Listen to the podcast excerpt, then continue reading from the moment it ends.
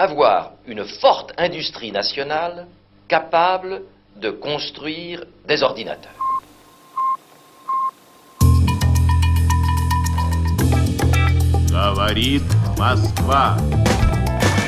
Il fallait que je lise, il fallait que je comprenne. Il n'y a pas d'argent magique. Fuga dal mercato azionario con le borse in profondo rosso. The higher you go, the fewer women there are. Nous ne parlons forcément pas de la même Europe. Time will tell. Russe Europe Express Jacques Sapir, Clément Olivier. Est-ce que nous aurons un cloud totalement souverain dans 5 ans? Non, reconnaissait Emmanuel Macron le 12 octobre lors de la présentation du plan France 2030. Et de poursuivre, on a pris beaucoup de retard et la différence d'investissement entre la place européenne et la place américaine, c'est un facteur 10 chez les acteurs privés. De son côté, le libéral Institut Montagne notait cet été que je cite, le gouvernement a pris la mesure de l'importance de la technologie dans la géopolitique contemporaine.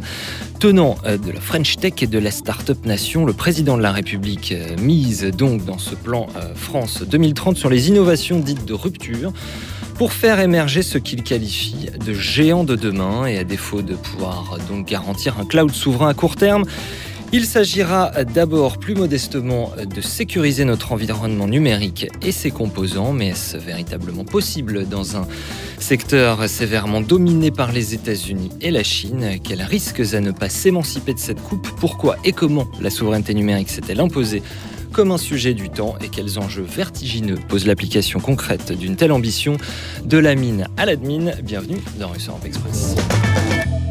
On doit sécuriser les briques les plus sensibles. Emmanuel Macron. Et nous devons investir sur les éléments les plus souverains pour sécuriser nos écosystèmes. Présentation du plan France 2030. Et donc là, c'est très complémentaire avec tout le travail que la French Tech fait admirablement, que font nos investisseurs qui sont là pour former, investir dans nos startups, les aider à se développer. 12 octobre 2021. Et continuer à monter en gamme. Mais nous devons assumer d'avoir aussi des investissements publics au niveau national et européen pour consolider les stratégies que nous avons développées, en particulier dans le quantique, dans le cyber et dans le cloud, pour structurer véritablement les briques technologiques, les éléments les plus sensibles sur lesquels nous avons absolument besoin d'une solution européenne ou française lorsque la solution européenne n'existe pas. Bonjour Jacques Sapir. Bonjour Clément. Et avec nous aujourd'hui deux ingénieurs, deux polytechniciens ici en studio. Régis Portalès, bonjour. Bonjour. Et au bout du câble, bonjour à vous Jean-Charles Ourcade. Bonjour. Vous êtes euh, les cofondateurs d'un collectif d'anciens élèves de Polytechnique euh, de l'X qui s'appelle X Alternative, euh, fondé début 2019 dans la foulée en fait du, du mouvement des Gilets jaunes et puis tous deux membres du conseil scientifique du think tank Intérêt Général où vous avez participé, raison de notre invitation à une note publiée en juillet dernier. Son nom, souveraineté numérique, reconquérir et protéger les quatre piliers d'une stratégie planifiée et intégrée. Et c'est en accès libre. Merci beaucoup beaucoup à vous deux d'avoir accepté notre invitation. Jacques Sapir, votre édito tout d'abord, ce mot de souveraineté qui vous est cher, évidemment, il revient nettement sur le devant de la scène depuis quelques années et a fortiori moi, euh, y compris donc on le voit au sujet du numérique. Oui, tout à fait. Euh, et c'est vrai qu'on a beaucoup décliné la notion de souveraineté euh, ces derniers temps, alors de la souveraineté économique à la souveraineté pharmaceutique, mais au sein de ces différents vocables émerge maintenant la notion de souveraineté numérique. Alors, pour les plus âgés de nos auditeurs et de nos téléspectateurs, peut-être sur YouTube, ceci rappellera sans doute le fameux plan calcul du début des années 60. Les enjeux de la souveraineté numérique sont cependant un petit peu différents. Pas, mais pas moins stratégiques, il faut bien le dire, euh, que ceux de feu le plan calcul. Alors de quoi s'agit-il? Euh, pour s'alimenter, pour se déplacer, pour s'informer, euh, pour écouter de la musique par exemple, pour rencontrer des personnes peut-être. Nombreuses sont les tâches de notre vie quotidienne qui sont déléguées à des acteurs du numérique. Plus largement, des pans entiers de nos économies et de nos sociétés sont désormais structurés par l'Internet et par le numérique. Alors de l'industrie euh, au loisir, de la santé à la mode, au transport. Les besoins du numérique sont absolument partout. Imagine-t-on par exemple des chercheurs, qu'ils soient publics ou privés, sans accès aux grandes bases documentaires et aux bases de données. Imagine-t-on des ingénieurs sans possibilité de vérifier leurs travaux par des liens numériques? La présence euh, du numérique prend donc euh, des formes multiples, nous dites-vous, euh, multiples mais aussi parfois trompeuses, Jacques Sapien. Oui, tout à fait. On, avait l'impression d'une certaine liberté avec Internet, qui d'ailleurs a été très souvent décrit justement comme un espace de liberté. Le problème, c'est que c'est largement une illusion. Cette liberté, elle est fondamentalement une question de souveraineté, parce que être souverain, c'est la condition première quant à l'exercice et à l'expression des choix démocratiques. Donc, être souverain dans le numérique, c'est quoi? Eh bien, on peut penser que ça passe par une maîtrise, qu'elle soit partielle ou totale, euh, de la pyramide numérique. Comment oui. Alors, c'est là où, évidemment, il y a euh, un problème de description de cette pyramide.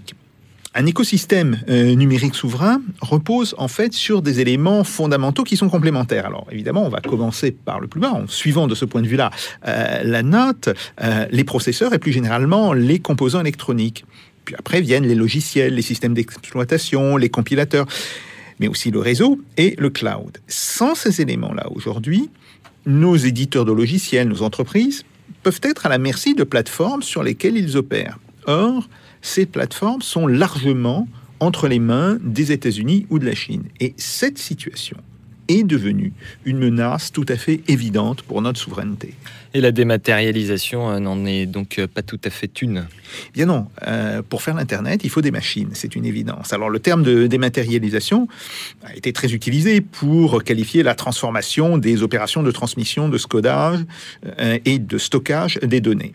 Seulement, il se révèle trompeur. Alors prenons le cas du courriel, exemple archétypal s'il en est.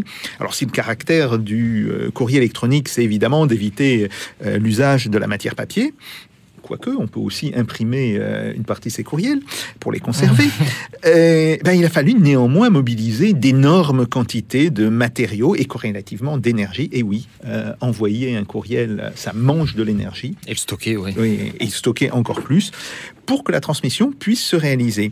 La souveraineté passe ainsi d'abord par le contrôle des approvisionnements en matières premières. Mais c'est pas tout. N'oublions pas que le processeur est l'élément euh, central des ordinateurs, qu'ils soient petits ou qu'ils soient les immenses supercalculateurs. Il s'agit donc là d'un enjeu de souveraineté majeur. Et la France doit, devrait disposer d'un accès à cette technologie euh, des processeurs qui lui soit propre ou, à minima, qu'il soit euh, co-développé avec certains de ses voisins. Les composants électroniques indispensables à l'ensemble de l'industrie doivent ainsi être disponibles et reposer sur des technologies qui soient maîtrisées. Voilà, ça c'est pour le côté hard, le physique, et puis il y a aussi les réseaux, et le côté soft, les, les programmes que nous utilisons. Oui, tout à fait. Alors, il y a l'accès au réseau. Et on voit bien, euh, l'accès au réseau est devenu aujourd'hui l'équivalent d'un besoin crucial et donc une forme de droit fondamental. Euh, et on doit pouvoir le penser dans le cadre de services publics. Alors certains pays ont réussi à sauvegarder leur souveraineté dans ce domaine. hein. Euh, c'est par exemple le cas de la Russie, euh, le cas de la Chine. Le cas de la Russie est intéressant parce que pour la Chine, on dit bon voilà, ils sont euh, entre 1 milliard 400 millions, 1 milliard 500 millions. Vous savez que la démographie en Chine, ça se fait à une France près, dans les deux sens d'ailleurs. Mais le cas de la Russie est intéressant. Voilà un pays qui, au niveau de son PIB, est à peu de choses près l'équivalent de la France, légèrement en dessous, euh, qui bien sûr est plus peuplé, mais ce qui est important... En, en parité de pouvoir d'achat. En parité de Oui, pouvoir oui, oui, d'achat. pas en nominal. Non, pas en nominal, bien sûr. Mais en parité de pouvoir d'achat, bon, ils sont entre euh, 80% et 90% euh, du PIB euh, français. Euh, on est avec une population qui est certes est plus nombreuse, mais dont une partie n'est pas euh, connectée. Alors une partie qui est très connectée, une partie qui n'est pas connectée. Et pourtant, euh, la Russie a réussi à imposer un certain nombre de formes de souveraineté. Donc il faut pouvoir maîtriser, ne serait-ce que partiellement, les systèmes d'exploitation et les compilateurs euh, qui sont utilisés. Et il y a aussi la question de la bureautique, de la recherche sur Internet, et enfin, évidemment, le problème de l'intelligence artificielle. On le voit, tous ces chantiers sont immenses, et il est, im- il est important de procéder graduellement par un- une forme d'empilement euh, successif de programmes nationaux ou de programmes en coopération qui seraient étroitement articulés entre eux.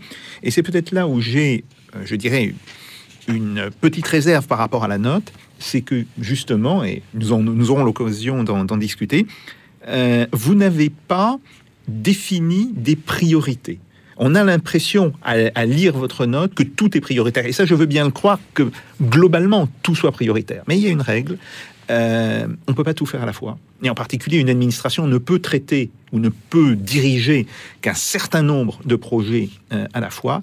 Donc, euh, la question que j'ai bien envie de vous poser dans cette émission, c'est de savoir par quoi va-t-on commencer? On y viendra absolument à cette, cet empilement euh, que vous vous proposez, messieurs, quand même en, en, quatre piliers avec cette note chez Intérêt Général. On va y venir, euh, on va y venir un peu plus loin. On verra aussi ce que vous pensez de cet exemple de, la Russie, celui de la, Chine euh, qu'a mentionné Jacques Sapir. Peut-être d'abord un mot, Régis Portalis, sur cette notion même de souveraineté numérique qui, il y a quelques années encore, pouvait sembler un peu contre-intuitive à beaucoup de gens. Euh, quand vous et moi étions adolescents, disons à la fin des années 90, il y avait cette idée dans l'air du temps qu'Internet abolissait les, frontières, ce qui serait l'inverse de la, souveraineté, abolissait les, distances avec une espèce de logique d'horizontalité. Et puis on s'est vite rendu compte euh, que des normes oligopoles s'étaient formées et que le numérique n'était pas du tout euh, liquide. Est-ce que c'est pour ça qu'il y a cette notion de souveraineté numérique qui réémerge? Oula, alors ça dépend de chez qui elle réémerge, je pense, mmh. euh, et de, de, quoi on parle. Euh, moi, j'aime bien la définition qu'on a donnée Jacques Sapir sur, euh, voilà, c'est la, la, souveraineté, c'est la condition première de l'exercice des choix démocratiques. on ne peut pas être en démocratie si on ne peut pas se donner les moyens de réaliser ce qu'on veut faire. ou alors, il faut accepter de très gros compromis.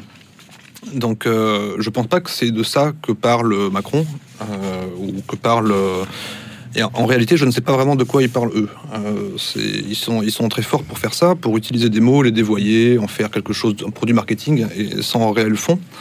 Euh, nous, on parle de ça, on parle de, la, de cette souveraineté dont parlait Jacques Chapir, c'est-à-dire, euh, eh bien, pour pouvoir être indépendant, au, au, sens démocratique du terme, il faut se doter de ces outils-là. Il faut une industrie, et dans l'industrie, il faut, il y, a une partie qui est le numérique.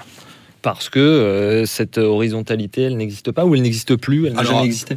Euh, à mon avis, elle n'existe pas, ça c'est certain. Euh, le, le, web est devenu très centralisé. Même la neutralité du net, aujourd'hui, on peut sérieusement la remettre en question. Euh, quand on voit que Google... Ça a été le cas sous Trump aux États-Unis, d'ailleurs. Donald Trump bouleverse un principe fondateur de l'Internet. France 2. Jusque-là, sur le net... 12 décembre 2017. Eh bien, tous les contenus étaient traités à égalité, que ce soit le site d'un très grand réseau social ou celui d'une toute petite association de quartier, et bien sur votre ordinateur, vous aviez accès à ces contenus de la même façon. La fin de la neutralité du net, cela veut dire que certains sites pourront être privilégiés par rapport à d'autres. Alors Donald Trump euh, le fait eh au, nom de la dérégulation. Il ne veut euh, plus de lois, pas de euh, règles, en tous les cas le moins possible dans ce domaine comme dans d'autres. Et vous savez, le débat ici dure depuis à peu près dix ans et Donald Trump est poussé par les grands opérateurs, l'équivalent d'Orange ou de Free en France, qui seraient les premiers à bénéficier financièrement de cette libéralisation d'Internet. Voilà, Google, Facebook tirent leur propre câble. Est-ce qu'on a encore un réseau qui, qui est neutre? Je pense pas. Euh, voilà, donc euh, effectivement, c'est de, de, monstrueux oligopoles qui contrôlent de fait euh, l'écosystème. Jean-Charles Lourcade, dans cette note, vous écrivez Nous sommes en situation de dépendance quasi totale, un, état des lieux pour compléter ce que vient de dire Régis Portalez.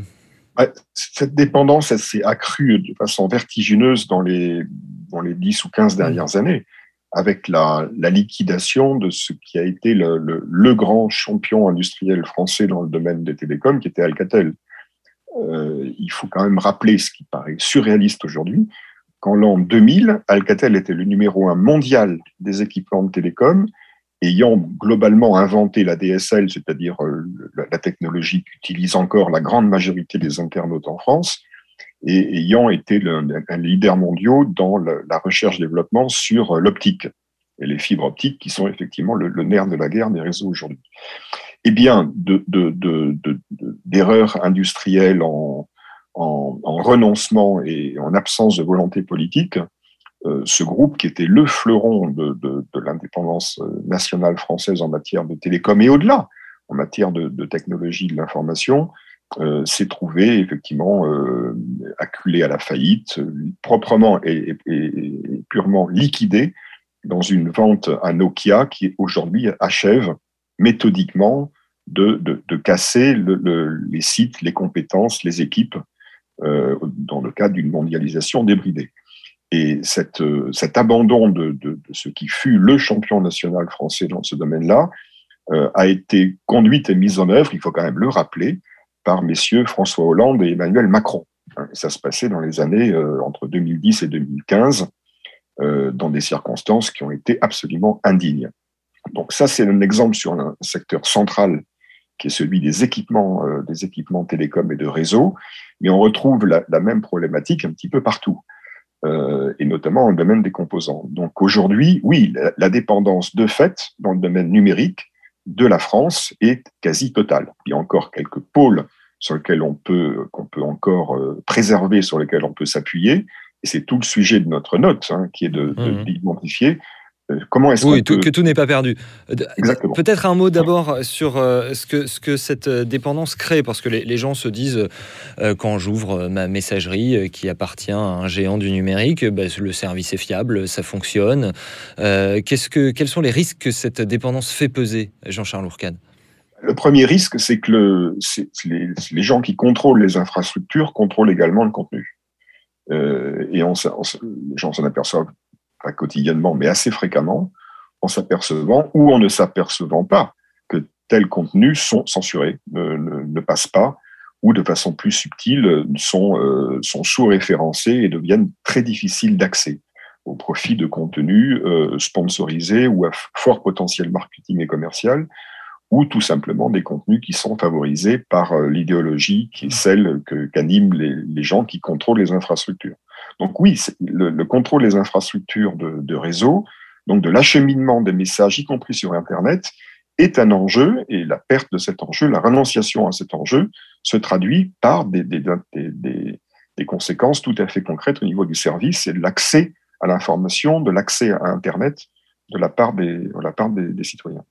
Autrement dit, Régis Portalez, euh, Internet étant euh, tellement omniprésent euh, dans nos vies que cette euh, question de dépendance, elle, elle pose une véritable question démocratique. Euh, oui, oui, oui. Euh, je voulais revenir sur la, la question précédente euh, auparavant. Euh, ça, la, la- la dépendance quasi totale en, en termes de logiciels et de matériel, ça pose deux problèmes, à mon avis, euh, supplémentaires. Le premier, c'est un problème de surveillance. Euh, comme dit Jean-Charles, celui qui possède les tuyaux, euh, c'est ce qui se passe dedans. Alors, en théorie, de la cryptographie. Euh, les modules de surveillance, je, pense qu'on s'expose à des, problématiques de- d'espionnage. Euh, là, récemment, euh, les Américains viennent de mettre en place un, un plan de, je crois, 1,8 milliard pour dégager tous les équipements réseau de Huawei qui avaient été déployés. Euh, je pense qu'on devrait faire exactement la même chose avec les appareils américains, puisque si les Chinois font de la surveillance, probablement que les Américains le font aussi. C'est un peu naïf de penser le contraire. Le deuxième problème, c'est un problème euh, diplomatique, si j'ose dire. C'est que quand on veut taxer euh, Amazon ou Google, le rapport de force n'est pas du tout en notre faveur, on peut pas. Qu'est-ce qu'on peut leur dire? S'ils s'en vont, on n'a plus rien. Donc si Amazon s'en va, il y, a- combien de- d'entreprises qui pourront plus avoir accès au cloud Amazon? Si Google s'en va, euh, comment faire de la publicité sur Internet Euh, Donc le rapport de force est tellement en notre défaveur qu'en fait on est obligé de leur passer euh, tout ce qu'ils pourront demander. Alors, euh, reprenons euh, un petit peu le, fil de cette note. Euh, Vous entrez en fait immédiatement dans le dur dans cette note avec une, ces quatre piliers, dont le premier que vous faites concerne tout de suite les, matières premières. Je vous, propose peut-être de le faire de façon un petit peu plus journalistique et de la prendre à l'envers, c'est-à-dire de partir de ce qui pour les gens est le, plus évident. Régis Portalez, c'est-à-dire la quatrième partie de, votre note qui concerne les, logiciels, est intitulée pour des outils libres, sûrs et souverains. De quoi s'agit-il? Euh, eh il s'agit d'avoir du, logiciel qui ne soit pas euh, intégralement édité par les géants du logiciel américain. Euh, L'industrie du logiciel est quelque chose de tellement vaste qu'évidemment on ne pourra pas tout faire. Euh, vous parliez au début des chiffres qu'annonçait Emmanuel Macron sur le, le rapport de 10. Moi, il y a un chiffre que je trouve encore plus éloquent, c'est que le budget R&D de Amazon, c'est l'équivalent du budget R&D, tout compris public plus privé, dans tous les domaines, de l'Italie. Donc c'est compliqué de, de, de- de remplacer euh, toutes les solutions logicielles proposées par les big tech américaines, mais il y a des, des choses essentielles. Les choses essentielles, c'est système d'exploitation. Donc euh, là, on a de la chance parce qu'il y a de, l'open source, il y a Linux qui existe, hein, sur lequel il faut se, se reposer. Euh, système d'exploitation, bureautique, ce qu'utilisent toutes les administrations, les entreprises, et même les particuliers. Euh, navigateurs de, sur Internet, et potentiellement euh, quelques logiciels plutôt professionnels comme moteur de recherche, euh, voire un peu de cloud. Euh, Là-dedans, nous, ce qu'on propose, c'est que, effectivement, de s'appuyer sur les efforts de la communauté du libre qui sont menés depuis les années 80, donc ça fait quand même euh, 40 ans que les gens travaillent hein, à, à- à s'émanciper du logiciel propriétaire américain. Il y a beaucoup de choses qui sont faites. Le seul problème, c'est que, euh, comme on dit, quand on paye pas, on a ce, ce pourquoi on a payé, c'est-à-dire pas grand-chose. Euh, quand on veut déployer un écosystème libre à grande échelle, à un moment, il faut des gens qui s'en occupent. Euh, donc, euh, la ville de Munich avait fait l'expérience de déployer Linux à la place de Windows pour toutes ses administrations, et dix ans après, ils en sont revenus parce qu'en fait, c'était une trop petite échelle pour pouvoir embaucher suffisamment de gens qui allaient maintenir le système, le mettre à jour, développer les logiciels qui vont dessus et tout. À l'échelle d'un pays comme la France, c'est plus facile. Déjà, le budget est plus grand, le marché intérieur est plus grand, et on dispose d'un marché captif naturel qui sont les administrations et la fonction publique. Euh, Là-dedans, donc nous, ce qu'on propose, c'est de, bah, de, de- monter en fait un pôle public du logiciel composé d'ingénieurs euh, bien payés, fonctionnaires, qui vont aller s'occuper euh, de, de déployer dans Linux, de, développer dans Firefox ou dans Chromium ou dans je ne sais quoi, et ensuite d'avoir une DSI de l'État, donc transformer la DINUM, qui aujourd'hui est un organe de recommandation, en, un en une vraie DSI, qui a un vrai pouvoir exécutif, comme une DSI d'entreprise, qui, elle, serait chargée de deux choses. D'une part, déployer les solutions logicielles euh, à l'échelle des administrations, euh, de remonter les besoins euh, depuis les, besoins plus spécifiques que vont être sous-administration, par exemple une DSI des hôpitaux qui va dire bah, nous il nous faut tel logiciel de visio avec telle contrainte de sécurité parce que si parce que ça et de ensuite soit flécher ça vers le pôle public du logiciel parce que c'est un développement particulièrement crucial et stratégique dans ce cas-là il faut que ce soit euh, internalisé soit euh, d'aller chercher que sur le marché, de passer des appels d'offres et d'avoir un rapport de force au moment du passage de l'appel d'offres qui soit beaucoup plus favorable, parce que quand c'est l'hôpital de Foix qui passe un appel d'offres pour du logiciel, bah, il est tout petit, il y connaît pas grand-chose, il n'a pas la compétence en interne, euh, et euh, le... Et ça le Et- cantonne au côté artisanal du logiciel libre, ce qui serait pas du tout la- cette Voilà, euh, ou, logique euh, macro d'un voilà. public. hein, soit ça. exactement, donc soit ça le cantonne au côté artisanal, d'avoir un développeur en interne qui va se débrouiller comme il peut, et ça, ça se voit partout. Mon père est dans les hôpitaux, il peut en parler. Euh, soit ça va être bah, all- aller chercher une solution privée, et là, euh, l'acteur privé en général euh, bah, est monstrueusement gros par rapport à, à la commande publique, donc peut se permettre euh, de vendre à peu près tout ce qu'il veut. Jacques Sapien. Oui, sim- simplement une, euh, une question. Vous allez trouver ça peut-être un, un petit peu bête, mais pour vous titiller un peu. Euh, Allons-y. on avait dans l'éducation nationale euh, la, la volonté, il y a de cela euh, 25 ans, de faire un logiciel de gestion des notes. Le logiciel qui a été produit par l'éducation nationale est une catastrophe. Et donc, euh, tout le monde s'est rabattu sur un logiciel privé, Pronote, dont l'éducation nationale est devenue euh, le principal acquéreur. Donc, ce qui pose en fait deux problèmes. Premier problème, est-ce que le, si vous voulez, le développement en interne euh, dans une administration euh, de ce type de système est toujours le plus cohérent parce que on est très souvent sur de l'innovation et de, de, de l'invention, de, de l'idée, et on sait que c'est pas très, euh, je dirais, euh, c'est pas très pratique dans une administration. Deuxième point, c'est ne peut-on pas imaginer que ces choses soient développées de manière concurrentielle par des entreprises privées, mais qu'après, le marché soit unique? Et donc, on serait dans une situation non pas de monopole, mais de monopsone. Ce qui, évidemment, donne euh, à l'acheteur unique un énorme pouvoir. Parce que aujourd'hui, euh, si vous allez parler à n'importe quel professeur de collège ou de lycée, vous lui parlez du logiciel développé par le, ministère et vous lui parlez de Pronote, euh, il n'y a pas photo, hein, ça je peux vous le dire. Ah oui, bah, il y a la, Régis Portel. il y a le, le logiciel des- des- de gestion de la paye dans l'armée aussi. je Oui, sais plus comment il s'appelle, mais ça a été euh, une épouvante, quoi. Oui, Enfin, tout à- avec tout des, fait, tout à fait. des, militaires non payés pendant des mois. Oui, euh, donc, Une euh, catastrophe industrielle. Voilà, donc euh, oui, effectivement. alors, d'une part, il y a, il y a plusieurs choses. Euh, L'incompétence de l'État actuel ne veut pas dire qu'un autre État ne pourrait pas mieux faire. En internalisant de la compétence, notamment, on règle une partie des problèmes. Euh, D'autre part, effectivement, il ne s'agit pas de tout développer en interne. Euh, prenons l'exemple des notes. hein. Déjà, est-ce qu'il y avait besoin d'un logiciel? Première question. Je, bon, on peut, on, peut, on peut, en revenir là, mais bon, admettons qu'il faille un logiciel. Euh, dans ce genre de choses, c'est pas stratégique. Euh, si on l'a plus, c'est pas grave. On, on, pourra quand même revenir au cahier de texte, ça demandera plus d'efforts, de faire des calculs sur des coins de table, etc. Ça, oui, ça, nous, on est tout à fait favorable à l'initiative privée. Euh, l'initiative privée, elle, elle doit s'exprimer dans un cadre contraint euh, et dans lequel le, la puissance publique garde la main quand même. Donc, effectivement, un, un, un modèle de il y a un appel d'offres, plein de gens peuvent répondre, et à la fin, le marché sera captif, c'est quelque chose qui est viable. Euh, enfin, je vois, je vois aucune objection. Jean-Charles, peut-être? Jean-Charles Ourcade, un mot, un mot sur cette euh, question des logiciels libres. Oui, euh, je crois que le, le, développement, alors il faut distinguer en matière de logiciels ce qui ressort des logiciels applicatifs, c'est-à-dire des, des, choses qui de façon claire répondent à un besoin, qui mmh. se doivent d'être innovants, mmh.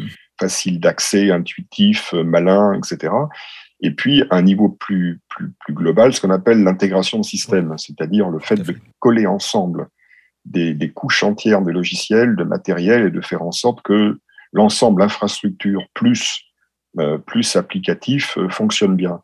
C'est souvent deux problématiques différentes. Le développement d'un logiciel applicatif, c'est quelque chose qui se prête très bien à la créativité d'une entreprise et idéalement d'une petite entreprise. On développe de façon beaucoup plus efficace un logiciel dans une équipe de 30 personnes que de 2000 personnes. Mmh. Toutes les grandes entreprises de 1000, plus de 10 000 euh, personnes en matière de logiciels se sont bureaucratisées. Il faut être, faut être très clair.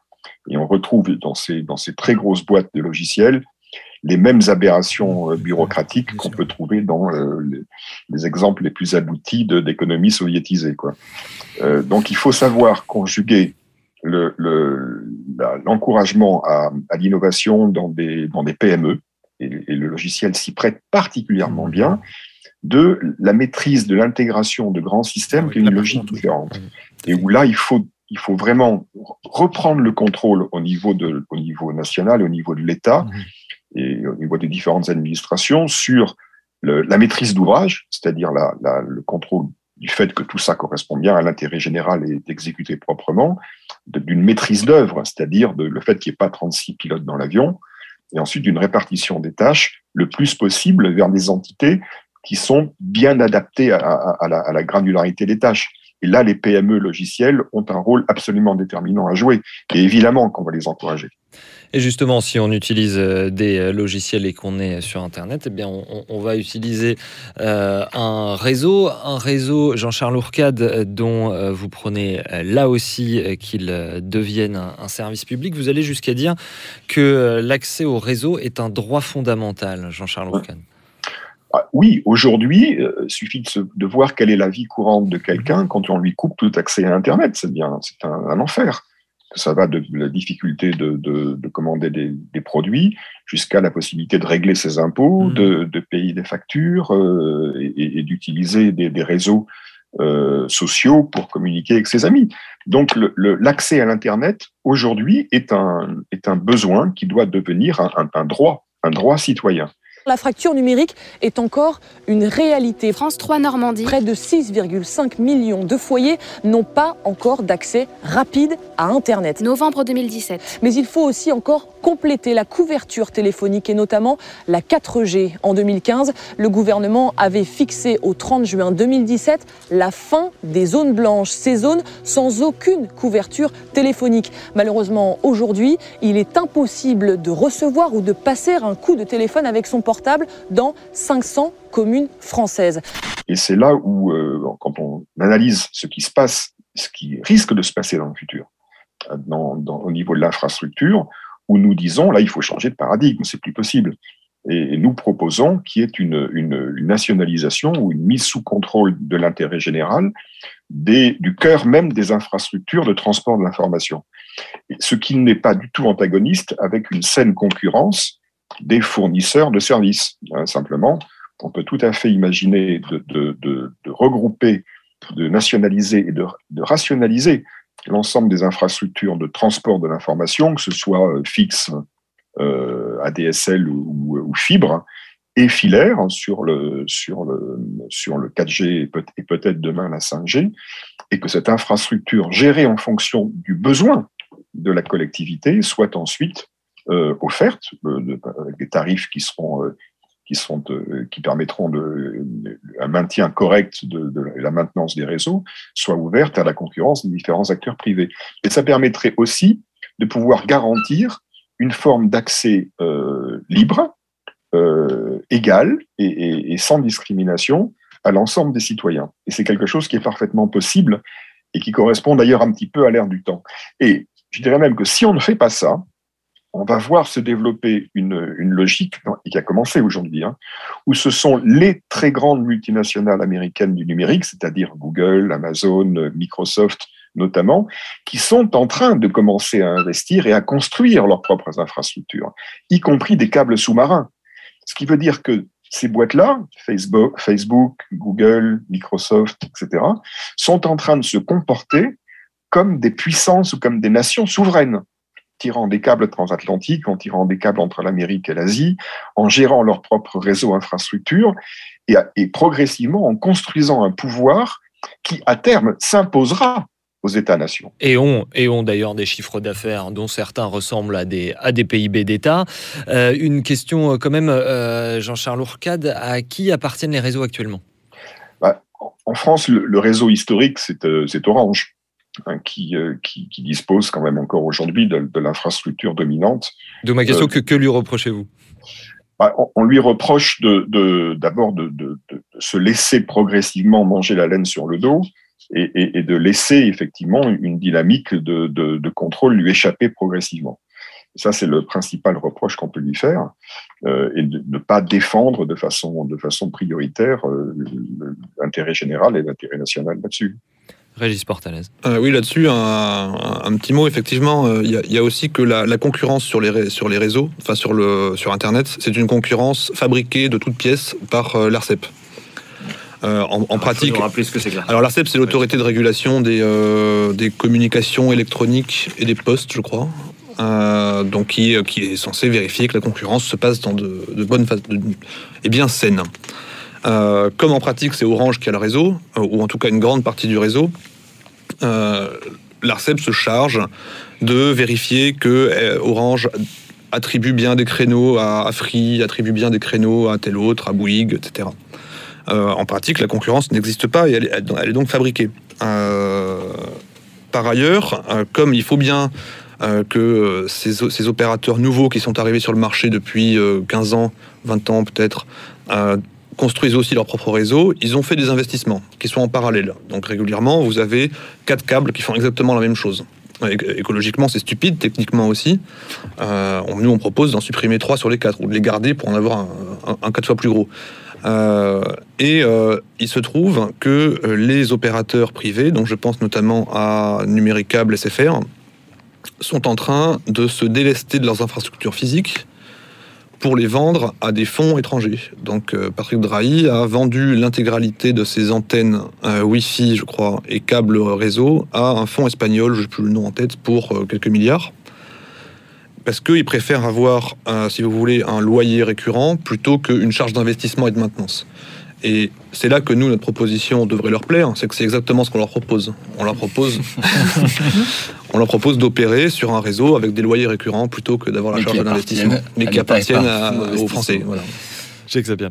Oui, tout à fait. Alors là, on voit bien la, la logique. Euh, c'est une logique d'ailleurs qui existe dans d'autres systèmes, hein, comme par exemple euh, ben, les trains, euh, où le, le réseau, enfin, le réseau est censé être toujours propriété d'État et euh, différentes compagnies, dont euh, l'opérateur historique, vont, euh, vont opérer dessus. Bon, c'est un modèle qui, en théorie, est très séduisant. Mais il présente toute une série de problèmes économiques. Euh, un, la capture du régulateur par le régulé. Ça, il faut le savoir. C'est quelque chose qui existe. Et de ce point de vue-là, on ne peut pas penser que um, une simple autorité de régulation, de réglementation en, bon français, euh, peut suffire. Il faudra toujours conserver un opérateur historique. Ça, c'est le premier point. Euh, le deuxième point, c'est que euh, pour attirer des nouveaux opérateurs, sur un réseau, quel qu'il soit, que, ce soit votre réseau électronique ou que ce soit par exemple un réseau de chemin de fer ou voire un réseau de, transport d'énergie.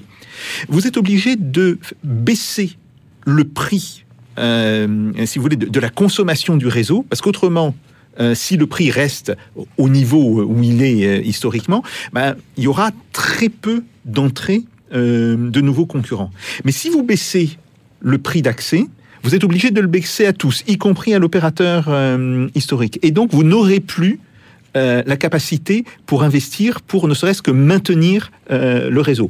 Euh, problème qui s'est posé et qui va se, qui s'est déjà posé sur RTE et qui va se poser, par exemple, pour le, réseau SNCF.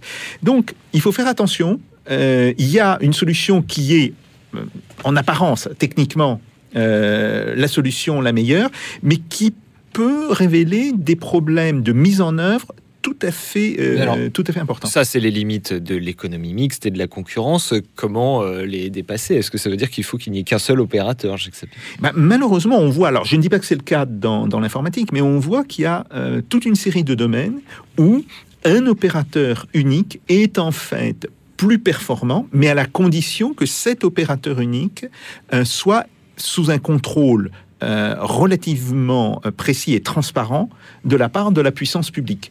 Euh, si vous laissez comme opérateur unique la SNCF, mais que vous dites à la SNCF comportez-vous comme une entreprise privée, euh, là vous avez à l'évidence euh, une source, une source importante de problèmes. Donc je dis simplement que le modèle que vous proposez est un modèle qui est intéressant, mais qui n'est pas neuf, hein, qui, qui, qui existe en fait et qui a été développé en particulier. De, on a commencé par l'énergie, hein, et dans le domaine de l'énergie, depuis les années 1990, on a beaucoup travaillé là-dessus. Mais aujourd'hui, nous avons un retour d'expérience qui montre la présence euh, de toute une série euh, euh, de problèmes qui sont excessivement importants.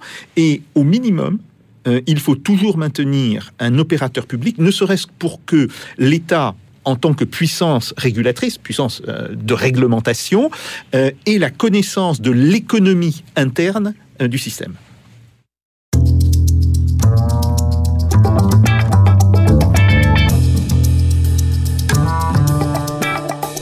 Russe Europe Express, Jacques Sapir, Clément Olivier. Jean-Charles Ourcade, où est votre réponse à Jacques Sapien Alors, je pense que la, la, le- la nécessité du contrôle euh, public et démocratique est essentielle. Et je pense qu'il faudrait euh, aujourd'hui euh, compléter le, le- le type de régulation qui sont pilotées par, par l'État avec pas mal de, de, de, de, de- de- de déviations de par- en, en renforçant le contrôle de, tout simplement de, du Parlement et de l'Assemblée nationale. Euh, il s'agit en fait de la gestion de biens communs. Et, et effectivement, l'analogie entre le réseau de transport de l'information et le réseau SNCF ou le réseau de transport de l'électricité est, est tout à fait juste. Mais ça intéresse tout le monde. Et je pense qu'il est important qu'il y ait des missions parlementaires qui puissent se saisir de la façon dont euh, l'État contrôle l'opérateur national et en fait assure de, correctement des fonctions de gestion des biens communs. Alors, on a parlé euh, de logiciels, on a parlé de, de réseaux. Si on a des logiciels et des réseaux qui euh, font fonctionner euh, des machines, c'est parce qu'on a besoin de, de composants euh, et de processeurs. Quel est, le, quel est votre état des lieux là-dessus? Quel est le problème sur cette question-là, Jean-Charles Ourcade Alors, bon, l'état des lieux est catastrophique. C'est-à-dire que le, le, il y a quasiment, on a perdu l'essentiel de la maîtrise sur la, fabrication des, circuits intégrés et des, ce qu'on appelle des puces, dans le jargon des ingénieurs. Euh, et au niveau mondial, euh, ceci s'est traduit, et c'était un phénomène de, extrême de la mondialisation, s'est traduit par euh, l'émergence d'un leader mondial sur la fabrication des, des circuits intégrés, qui est taïwanais, qui s'appelle TSMC, bon, Taiwan euh, Manufacturing, etc., qui aujourd'hui est devenu l'acteur dominant euh, au niveau mondial là-dessus. Il y a d'autres grands acteurs qui se sont installés, qui sont développés, et, et ceux euh, grâce à des investissements euh, vraiment très considérables. On parle de dizaines de milliards de, de, de dollars d'investissement par an pour effectivement euh, construire, des, faire, marcher une nouvelle technologie de fabrication des composants. L'un des principaux acteurs qui a réussi à, s'imposer, à surnager, c'est Samsung en Corée. Donc, euh, une situation dans laquelle, côté, côté français et européen, il reste quasiment plus d'acteurs au niveau de la conception des circuits et, vraiment quasiment plus en capacité de fabriquer euh, ces, ces, ces, circuits intégrés. Euh, nous avons encore en France un acteur qui est, notable, qui s'appelle ST Microelectronics, qui est, euh, euh qui, est détenu à, part euh, égale entre la France et l'Italie et des investisseurs financiers, et qui est un acteur industriel euh, sur lequel on, peut développer. Mais il, est essentiel de, trouver les moyens de reconstruire en, France, et même plus généralement en Europe, hein, des, compétences et les capacités de fabrication des, circuits intégrés. Et ça, c'est un enjeu majeur parce que si on ne revient pas là-dessus, et aujourd'hui, je pense que c'est encore possible, même si du retard a été, accumulé, si de façon définitive on, ne revient pas là-dessus, ça veut dire que dorénavant, notre industrie se, sera totalement à la merci du bon vouloir de fournisseurs de, de, de composants électroniques de, de haute génération euh, qui, sont, qui seront demain euh, quasi exclusivement euh, chinois, un petit peu sud-coréens et également en partie américains. Et ça, c'est quand même pas acceptable. Les États-Unis, avec le géant Intel, maîtrisent la conception des semi-conducteurs. 5 septembre 2021. Mais ce sont surtout ses partenaires, Taïwan et la Corée du Sud, qui en fabriquent les trois quarts. La Chine, elle, importe ses composants et assure l'assemblage des appareils électroniques. Trois parties du monde au service d'un seul et même produit. Le semi-conducteur, c'est un cas d'école de, de, la mondialisation. Mathilde Aubry, économiste. Il y a une dépendance qui est globale. On va recentrer certaines activités sur des endroits du monde pour que ça puisse être rentable, pour que ce soit un marché qui continue à fonctionner, malgré les grosses tensions qui portent, qui portent sur le secteur. Régis Portalès, vous prenez en exemple une euh, société britannique qui s'appelle ARM. Pourquoi? Euh, Oui, parce qu'ARM, c'est euh, le concepteur de, de, processeurs grand public. Ce sont ceux qui équipent l'immense majorité des téléphones, enfin des, smartphones qu'on utilise. Mais euh, ils ont fabriqué aussi des processeurs haut de gamme pour supercalculateurs. Et jusqu'à il y a au mois de, juin, je crois, le plus gros supercalculateur mondial était équipé de processeurs ARM. Alors, beaucoup de processeurs ARM. Hein. Mais donc, c'est des, des, processeurs qui consomment peu, qui sont. Ensuite, le ARM vend ses, euh, ses, licences à des, à des fabricants qui vont ensuite euh, les, fondre et, les distribuer. Euh, il se trouve que cette entreprise était britannique initialement, elle a été fondée à Cambridge. Elle a des centres de recherche, bah, beaucoup en, Grande-Bretagne, un petit peu en France, un petit peu partout en Europe. Et elle s'est fait acheter il y a quelques années, je crois que c'est 2016 hein, ou 2015, par un acteur financier japonais qui s'appelle SoftBank. Euh, les Britanniques, fidèles à leur, euh, à leur logique marchande, euh, intéressés au profit, ont vendu. et l'acheteur SoftBank a tenu effectivement son engagement de ne rien faire d'autre que de la finance et n'a touché à rien. À, part en, engranger, j'imagine, des, des, des, dividendes. sauf que SoftBank vend, ça, a été annoncé, je crois, en octobre 2020, quelque chose comme ça. Et l'acheteur pressenti, et c'est de plus en plus que pressenti, c'est Nvidia. Euh, Nvidia, c'est un gigantesque fabricant de processeurs américains, concepteur, pardon, euh, et de logiciels également maintenant, euh, qui fait donc les cartes graphiques. Cartes graphiques qui sont utilisées pour la vidéo, le jeu vidéo, le minage de crypto-monnaies, l'intelligence artificielle, que sais-je encore. le problème, c'est qu'on sait ce qui se passe quand les les euh, acteurs industriels américains rachètent une entreprise, c'est pas comme quand c'est un financier chinois, il rapatrie les centres de décision et les centres de conception aux États-Unis.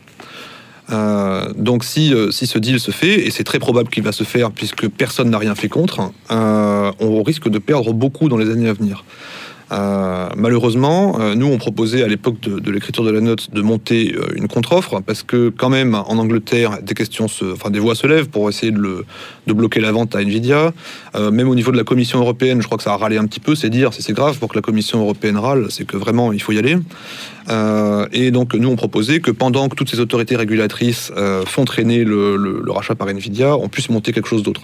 Ce qu'on proposait, c'est que ce soit la France et l'Angleterre, enfin la France et le Royaume-Uni qui rachètent à parts égales peut-être seulement une partie euh, majoritaire, peut-être tout. C'était pas si cher que ça. Le deal était à 40 milliards, ça faisait euh, entre 10 et 20 milliards chacun pour la France et le Royaume-Uni. C'était faisable vu les, capacités financières qu'on a nos deux pays. Malheureusement, il s'est rien passé. Donc euh, j'ai assez peur que, euh, que, tout ça parte chez Nvidia et qu'on perde à la fois les usines, le savoir-faire, la conception euh, assez rapidement. Euh, c'est pour ça qu'on avait un plan de secours euh, sur la conception de processeurs. Euh, le plan de secours, c'était bah, travailler sur le très long terme. Donc sauvegarder tout ce qu'on, les petits machins qu'on a. Jean-Charles parlait d'ST Microelectronics. C'est pas des, ST Micro, c'est pas un, concepteur de processeurs très compliqué. Ils font pas des, processeurs d'ordinateurs. Ils font des, plutôt des, composants. Mais n'empêche que tous les ingénieurs qu'on a aujourd'hui dans le pays qui savent faire ce genre de choses, il faut les mettre quelque part euh, pour sauvegarder leur savoir-faire. Il faut investir sur des filières de long terme de recherche-développement. Il faut, dans les grandes écoles, à l'université, avoir des gens qui former des gens qui savent concevoir des processeurs. Alors, euh, connaissance, savoir-faire euh, et extraction, euh, on arrive à la partie la plus, la plus dure du, sujet, c'est-à-dire que pour fabriquer ces processeurs, tous ces, matériels divers, il nous faut des matières premières. Vous allez jusqu'à dire qu'il faut rouvrir, enfin ouvrir ou rouvrir des mines en France. Est-ce qu'on a tout ce qu'il faut en France pour fabriquer? Euh, alors la question n'est pas évidente. On invite dans la note à regarder les notes de la de l'ADEME, donc euh, qui documente ça très bien. Donc euh, au niveau de l'État, on sait exactement où et quoi en termes de ressources minières. il est très probable qu'on n'ait pas tout ce qu'il faut pour être indépendant, c'est même quasiment certain. N'empêche que produire un petit peu, ça serait déjà pas mal en termes de réduction de la dépendance, pour deux raisons. Une part d'indépendance et ensuite une part de arrêter de délocaliser chez les autres la pollution qu'on ne fait pas chez nous. Euh, parce que c'est ça qui s'est passé en fait. On a délocalisé, je crois en, il y avait une, usine Rhône Poulain qui raffinait, euh, je crois 80, Jean-Charles, tu t'en souviens, 75% du silicium mondial était raffiné en France dans les années 80. Qui effectivement, il faut distinguer ça. C'était pas de l'extraction, c'était du, raffinage. Du, raffinage. c'est ça. On le transformait en des choses qu'on peut utiliser pour fabriquer. Voilà. et euh, on a évacué tout ça, notamment en Chine, parce que gisement moins cher, plus facile à extraire, plus haute densité de matériaux euh, dans la croûte terrestre, euh, plus, plus grande facilité d'accès, euh, travail moins cher, et puis conditions sanitaires inexistantes. chez nous, ça serait plus compliqué effectivement d'ouvrir des mines, puisque ben, on n'a pas envie que les gens meurent de cancer quand ils ont fini de travailler, ni que les gens voisins autour meurent de cancer, ça serait fâcheux. on n'a pas envie que ça défigure complètement le paysage sur des dizaines de kilomètres carrés comme les mines de charbon allemandes. donc c'est pas évident, euh, mais il y a des choses à faire. On a dans le massif central, dans le massif armoricain et dans les Pyrénées, je crois, quelques gisements de terres rares. Je ne sais plus exactement lesquels parce que c'est, j'ai pas ça en tête. Peut-être que Jean-Charles s'en souviendra mieux. Euh, et puis dans les dom on a également des choses. Jean-Charles Ourcade, un mot pour compléter ce qui vient d'être dit. Oui, et, en, matière de, maîtrise des matières premières, il y a deux grandes composantes. Hein. il y a l'extraction et puis il y a le recyclage. Euh, aujourd'hui, je pense qu'il est essentiel qu'on mette une priorité sur le recyclage de matériaux et pas uniquement le matériau issu d'ordinateurs ou de smartphones euh, mis au rebut, mais également des matériaux sur des, des, des très divers, ça va de l'électroménager à l'automobile. Chose qui ne sont euh, quasiment pas faites hein, actuellement. Et non, qui est très mal fait, qui est très mal fait. Alors il y a quelques progrès, mais ça reste quand même, ça reste quand même assez insuffisant. Donc on a un énorme gisement de, de, de, de réutilisation, d'économie circulaire, hein, de, recyclage de matériaux. Mais une des conditions pour ça, c'est qu'on on impose sur le territoire euh, français des normes qui, qui favorisent, voire qui, qui rendent euh, à la fois possible, voire obligatoire le, le recyclage. C'est-à-dire des, des, normes qui, qui vont d'abord rendre le, le, recyclage quasiment économiquement euh, inévitable, inéluctable, mais qui permettent aussi techniquement une meilleure séparation des sous-composants et une, meilleure réutilisation des matériaux.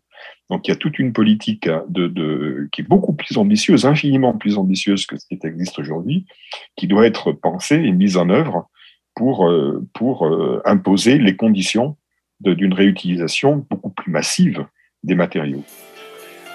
Agbo Blochier s'est fait une réputation. France 2. L'un des endroits les plus pollués de la planète. Avril 2017 une décharge spécialisée. Plus de 40 millions de tonnes de déchets électriques et électroniques arrivent ici chaque année. Des montagnes de téléviseurs,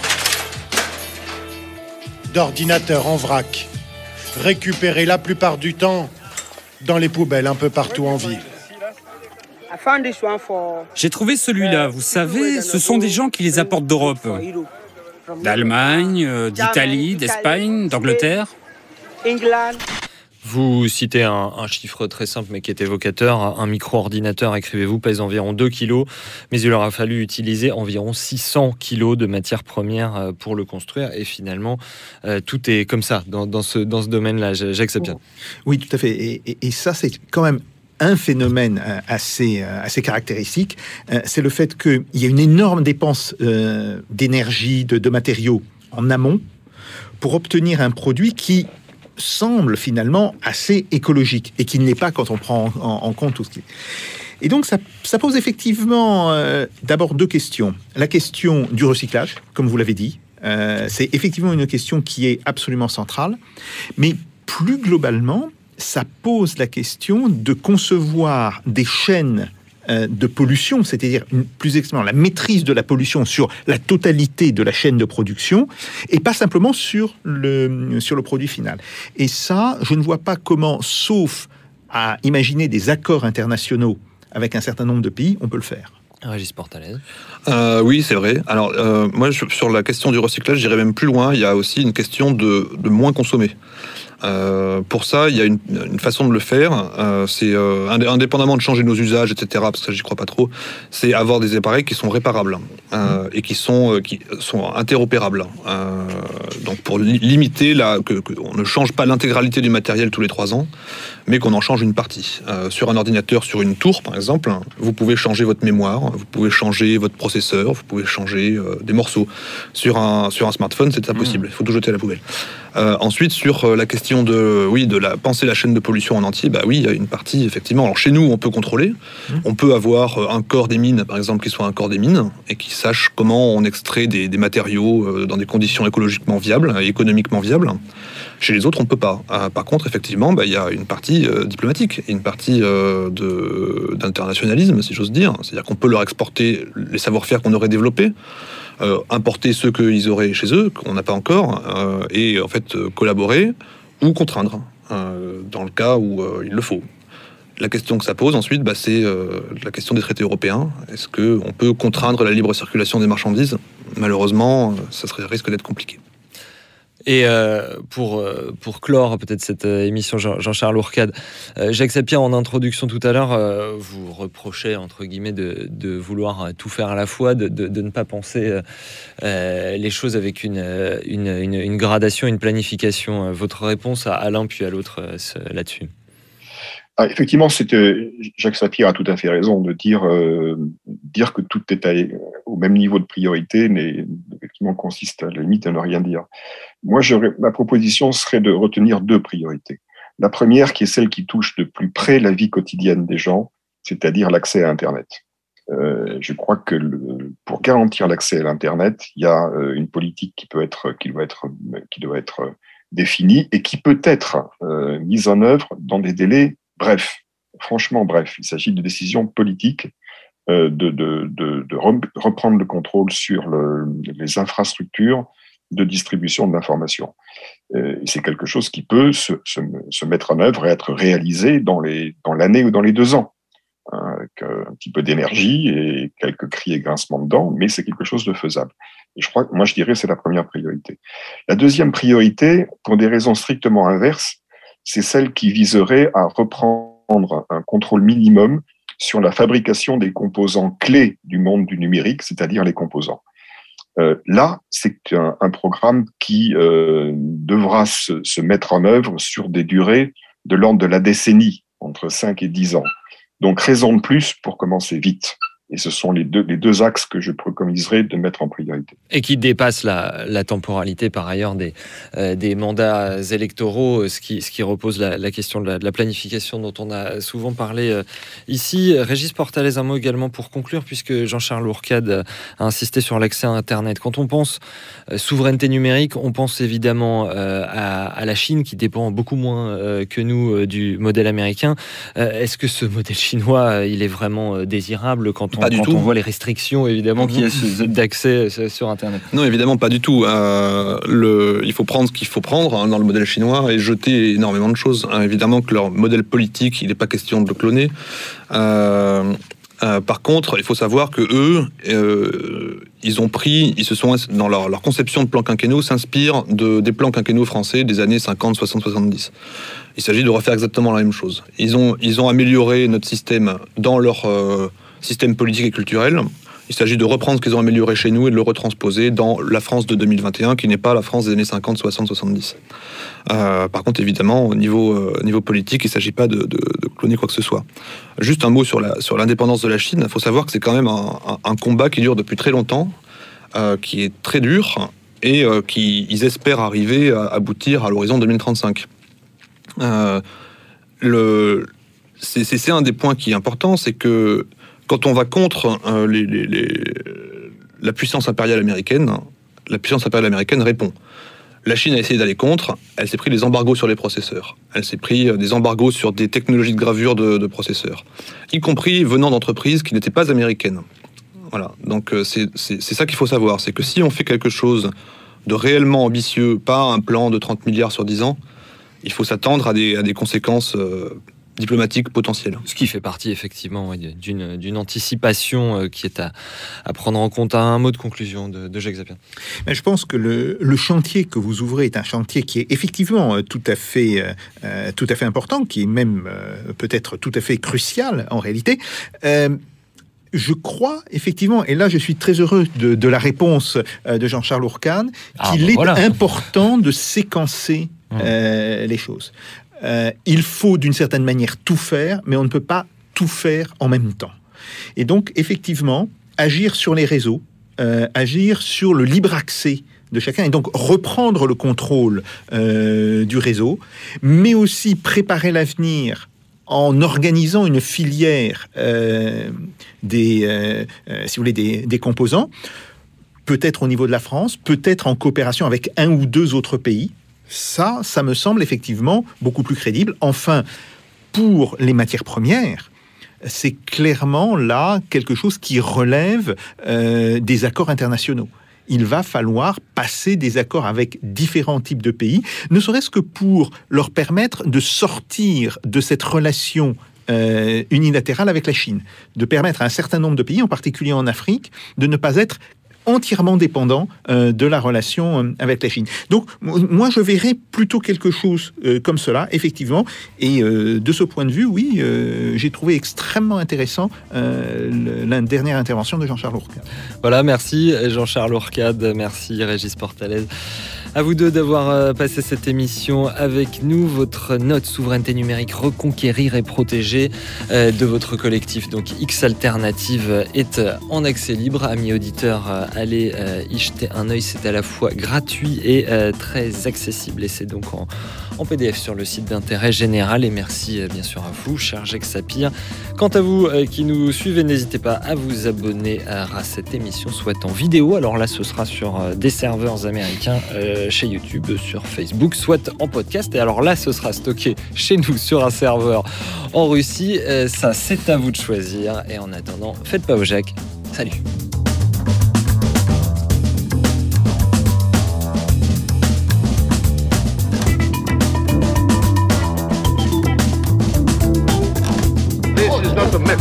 This is provocation. Let them do. No, no, no.